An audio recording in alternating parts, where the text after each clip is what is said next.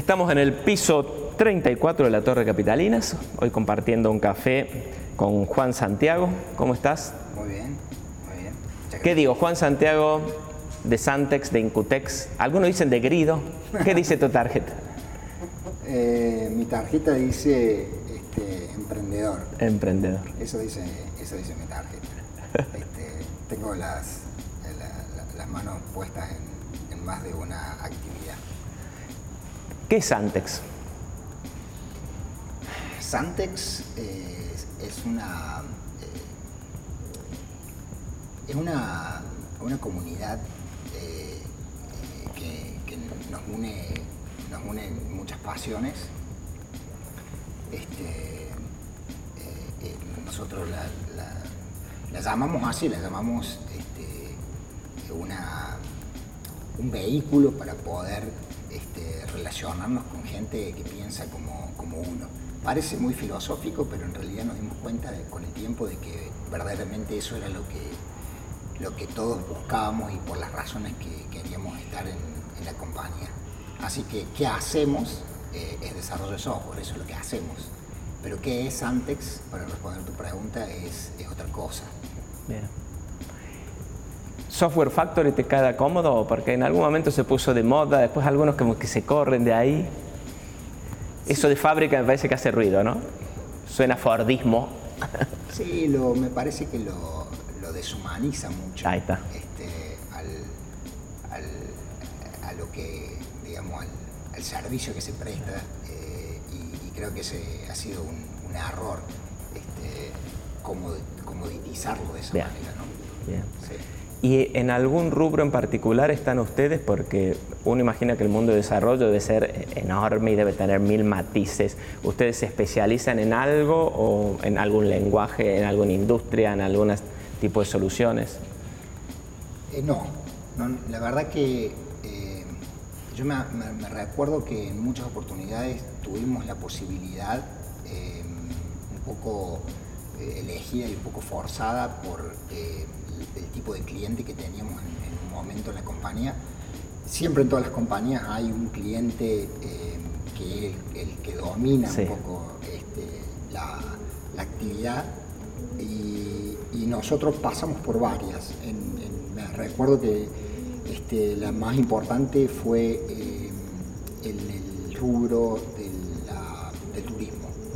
Eh, tuvimos la posibilidad de trabajar con, con una compañía muy grande en Estados Unidos que después se asoció con Expedia en aquel momento y, y bueno, pensábamos nosotros que, que- que ese iba a ser un poco el nicho al cual nos íbamos a dedicar. Eh, yo creo que tuvimos suerte, yo creo que todas las, de las decisiones que fuimos tomando para no encasillarnos en un nicho, Bien. porque creo que está demostrado que este, eh, si bien te potencia en algún sentido, eh, estar tan especializado también te puede este, eh, jugar en contra, ¿no? Porque los ciclos económicos, eh, y, por, por- por dar un ejemplo concreto, en la pandemia ha habido claros ganadores y perdedores en términos de sectores, este, y el turismo, por Bien. ejemplo, no ha sido Bien. de los más De favorecidos. los más favorecidos. ¿Cuántos clientes tienen en, en Santex? ¿Y son todos de afuera? ¿Hacen algo acá? Hacemos cosas acá, el 90% de nuestra, de nuestra facturación sigue estando afuera, Eh, exportamos el, el 90 y, tanto por ciento del software que, producimos, lo exportamos, principalmente a Estados Unidos, algo también hacemos para Europa, pero en menor medida. Eh, y, hace aproximadamente unos 5 años que empezamos a, a- a tener este, clientes en, en Argentina. Los clientes que tenemos en Argentina son clientes eh, que te diría más bien vienen a nosotros que, que- que nosotros eh, digamos los, los buscamos. Son clientes ya más, son clientes grandes que tienen una madurez este, suficiente como para que nosotros no sintamos las diferencias cuando trabajamos con, con clientes de afuera en términos del profesionalismo, en términos de las exigencias, Bien. en términos este, económicos también, ¿no es cierto? Etcétera. ¿Cuántos son, Juan, esos clientes? ¿10, 50, 20? Mira, en Argentina en este momento debemos tener, eh, te diría que algo así como unos 10 clientes en Argentina eh, y en total eh, estar en unos 40 clientes. ¿Qué entran por año? ¿Entran 5, salen 5, son estables, entran más y salen más? ¿Son por proyectos muchas de esas cosas también o no? Mira, nosotros una de las características que tenemos compañía que es muy lindo, que nos costó mucho alcanzar ese, ese nivel, es que nuestro negocio eh, crece de una manera muy orgánica. Eh, nunca recibimos inversión externa, como ha pasado en otros casos en nuestro rubro, de compañías que han crecido mucho, han explotado eh, en muy poco tiempo a través de la inyección de capital externo. Nosotros no hemos elegido ese camino, entonces ha sido siempre un crecimiento muy orgánico el nuestro. Año a año hemos venido creciendo entre un 20 y un 25% sostenible. Y, para responder tu pregunta, eh, siempre hay más clientes que ingresan que los clientes que se van. Es muy raro que se nos vaya un cliente, es muy raro, pero se nos han ido clientes. Eh, y, y lo lindo de nuestra actividad es que nosotros crecemos de la mano del negocio del cliente. Nosotros tenemos clientes que hace 15 años que, trabajamos con ellos, la compañía tiene 21 años ya, y hace 15, tenemos clientes de 15 y 16 años. Como así también tenemos empleados en la compañía que tienen 18 años. Eh, que hace con ¿Cuántos son en Santex? Y en este momento, eh, la verdad que yo perdí la cuenta, eh, ingresaron algo así como 60 y algo, casi 70 personas este año a la compañía. Eh, debemos estar en el, este, número 300 y pico De, personas. Eh, ¿Con proyección para el 2021 qué estás viendo? Qué buena pregunta. Eh, ¿Qué estoy viendo en, qué pasa en el sector y en la industria o qué estoy viendo en el sector y la industria? Em, creo que em, va a empezar a haber un poco más de concentración em, en la actividad en, términos de, la provisión del servicio.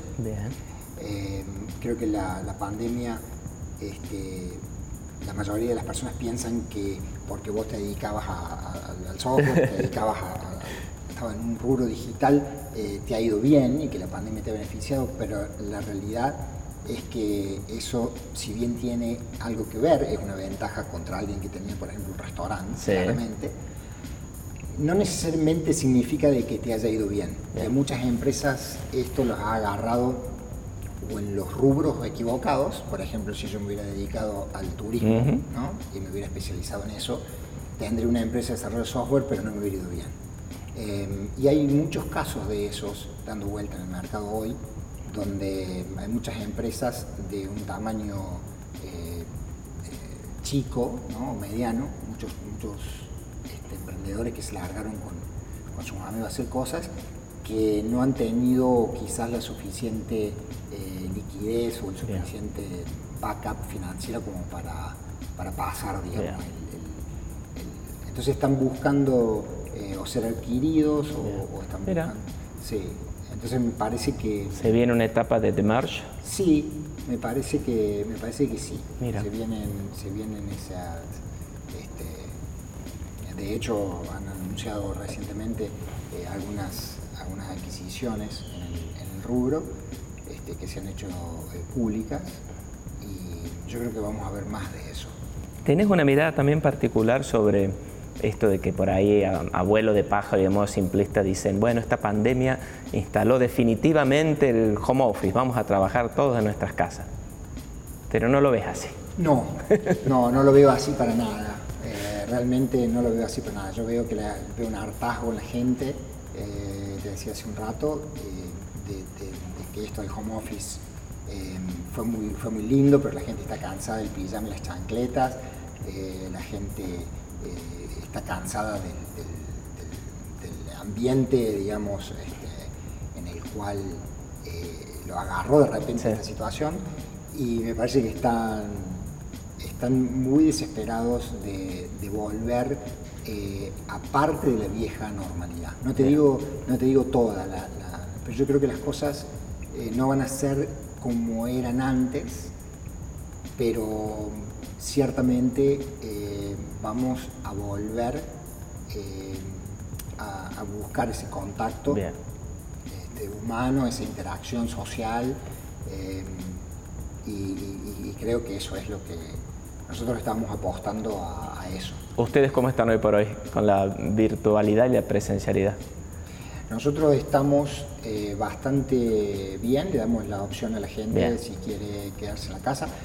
Eh, eh, Santa es una empresa en ese sentido, siempre fuimos muy vanguardistas porque eh, cuando acá nadie hablaba de home office y, y, demás, inclusive en un rubro como el nuestro que que se supone que es este, flexible, innovador y demás, nosotros empezamos a hacer el tema de imponer el tema del home office desde hace muchos años. Para nosotros eh, fue una transición, te diría que eh, muy, muy fácil de hacer. Ya venía la gente trabajando desde la casa, no el 100%, pero sí, este, sí cuando ellos quisieran podían hacerlo. Y bueno, y ahora le damos a la gente la, posibilidad de si quieren ir a la oficina van y si quieren quedarse en la casa se, pueden quedar. Juan, ¿qué tiempo le dedicas a Santex y hablaste que te gusta hacer otras cosas? ¿Cómo te organizas eh, en, esto? Un día para cada cosa, sos multitasking, hay como que diferentes modelos por ahí, ¿no? Sí. ¿Qué otras cosas más haces? Eh, mira, yo estoy, eh, bueno, con, Santex, como lo sabes, desde hace, desde hace mucho tiempo ya. Eh, tengo Incutex este, y tengo otro fondo de inversión cual soy socio que se llama Caley Ventures, eh, que lo tengo con, unos socios eh, en Silicon Valley y, en Inglaterra, que es un fondo que lo abrimos hace un par de años, que tiene una cobertura más global que, que Incutex, con una tesis de un de un footprint local, como le decimos nosotros, este, una estampa local. Eh, buscamos inversiones eh, en Latinoamérica y tratamos de expanderlas globalmente. Em, es un fondo más grande que, que Incutex. Em, y bueno, hace ya eh, unos dos años y medio aproximadamente que, que estoy también involucrado en ese proyecto. Este, yo creo que la clave para poder hacer lo que yo hago, de estar en distintos lugares, es eh, con, quién te asocias para hacer los proyectos. Creo que ahí está la clave. Eh, tenés que buscar socios que sean eh, compatibles con las cosas en las cuales vos no sos bueno haciendo y eso te alivia y te simplifica mucho el, día a día del tener que estar encima de los, de los proyectos. Entonces, eh, yo he tenido mucha suerte en ese sentido de saber elegir muy bien a mis socios y, eso me ha permitido eh, poder estar eh, así fraccionado. La realidad también es que muchas de estas cosas tienen que ver entre sí, ¿no? O sea, no son, no, es, una fábrica de autos, están relacionadas. Eh, y, bueno, eh, eso me, facilita mucho la, interacción. No tengo un día específico el cual me dedico a esto, y un día me dedico a, aquello, no lo tengo, porque las tres actividades son muy dinámicas. Entonces, eh, ese dinamismo no me deja que pueda yo hacer un corte así este, definitivo en un día decir, bueno, hoy me voy a ocupar de esto. Eh, así que eh, hago el multitasking, como decís vos. Estoy a la mañana me levanto, veo la agenda y en función de eso me voy organizando. La última, alguna vez eh, Wence Casares me dijo que él tenía, tenía, tenía un listado de buenas ideas y buenos proyectos que le entusiasmaba y al lado trataba de poner el macheo del emprendedor que lo llevaba a cabo y que se cansó, dice, porque ideas tenía miles y emprendedores ninguno. ¿Es así? Vos cuando te llega un emprendedor, la idea o el tipo o la combinación, ¿cómo es? ¿Qué ves ahí? Eh, es, muy interesante tu pregunta porque eh, como hablan de la salsa secreta, ¿no? Los gringos dicen el secret ah, sauce, ¿no? Tiene mucho que ver con eso que vos acabas de, decir, eh, que te decía Wenzel. Esa, esa, la salsa secreta en, definitiva está en el equilibrio y en la combinación de esas partes de las que, de las que acabas de mencionar. Eh, el emprendedor solo no, no, va a hacer que el proyecto sea este, un éxito, eh, y de hecho la idea sola tampoco. Entonces, es una combinación de las dos cosas. El, equipo, el emprendedor tiene que, tener ciertas características eh, para poder darse cuenta de cómo él concibe hoy la idea y cuál es la idea que va a terminar siendo la ganadora. Por lo general las ideas son estos bichos, eh, digamos, que se son orgánicos, no es algo que vos hoy tenés una idea y decís voy a hacer esto y en cinco años voy a lograr aquello. Por lo general la idea surge de un problema, una necesidad que el emprendedor nota en, el mercado y dice a mí me gustaría que esto en vez de ser de esta manera fuera de esta. Y eso, eso es lo que lo impulsa y lo motiva a querer cambiar eso. Pero la idea, en definitiva, eh, está llena de un montón de cosas que él no sabe que van a pasar mañana, pasado, etc. Entonces, eh, lo que tiene que entender, vos tenés que antes de invertir darte cuenta de que la idea esa no es una idea eh, que tenga que ver con un momento porque, o con un espacio o una región determinada, porque muchas veces en la Argentina vienen muchos emprendedores a verme y me dicen, tengo una idea para comprar y vender dólares. Eh, porque el dólar oficial. Sí, sí. pero eso es un problema de la Argentina, es un problema de la coyuntura de hoy, de nuestro gobierno, ese problema no está más. ¿Y vos qué haces con tu proyecto? Eh, entonces, puede ser una idea que es muy buena hoy, pero este, yo creo que eso, eso es más bien company building, lo que Wences te decía. Uno tiene ideas y busca emprendedores que las lleven adelante. a mí ese modelo eh, no, me, no me atrae mucho. Eh, me gusta más el modelo donde el emprendedor viene con la idea y me convence a mí de que la idea es buena y que él es la persona para llevarla adelante.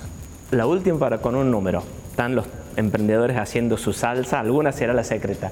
De 10 que probas, ¿en cuántas acertas que eran buenas? Y... te, voy a, te, voy a, te voy a responder distinto. Em, mi abuelo sabía decir que em, uno tiene, uno sabe si va a tener éxito o va a fracasar en algo antes de empezarlo en función de la expectativa que se puso. ¿Qué quiere decir esto? Que yo creo que el proceso anterior es el que en definitiva te va a garantizar eh, que ese ratio eh, sea 10 a 1, 10 a 2, 10 a 3. Es el proceso anterior de, del criterio del perfil evaluativo con el que elegís invertir. Y no es tanto el número. Esa, esa creo que si, vos haces un trabajo más... Eh, nosotros, por ejemplo, vemos, eh, el año pasado vimos algo así como 1800 proyectos ah. y terminamos invirtiendo en 7 y de los siete, eh, cinco van muy bien. Bien. Entonces te das cuenta, la llave o la salsa secreta está en tu proceso de depuración de los 1800. Perfecto. ¿Te das cuenta? Ahí es donde vos podés subir el ratio significativamente. Si vos de los 1800 invertís en 500, y es muy probable que eh, te vaya bien en 50 o en 40 o en 20.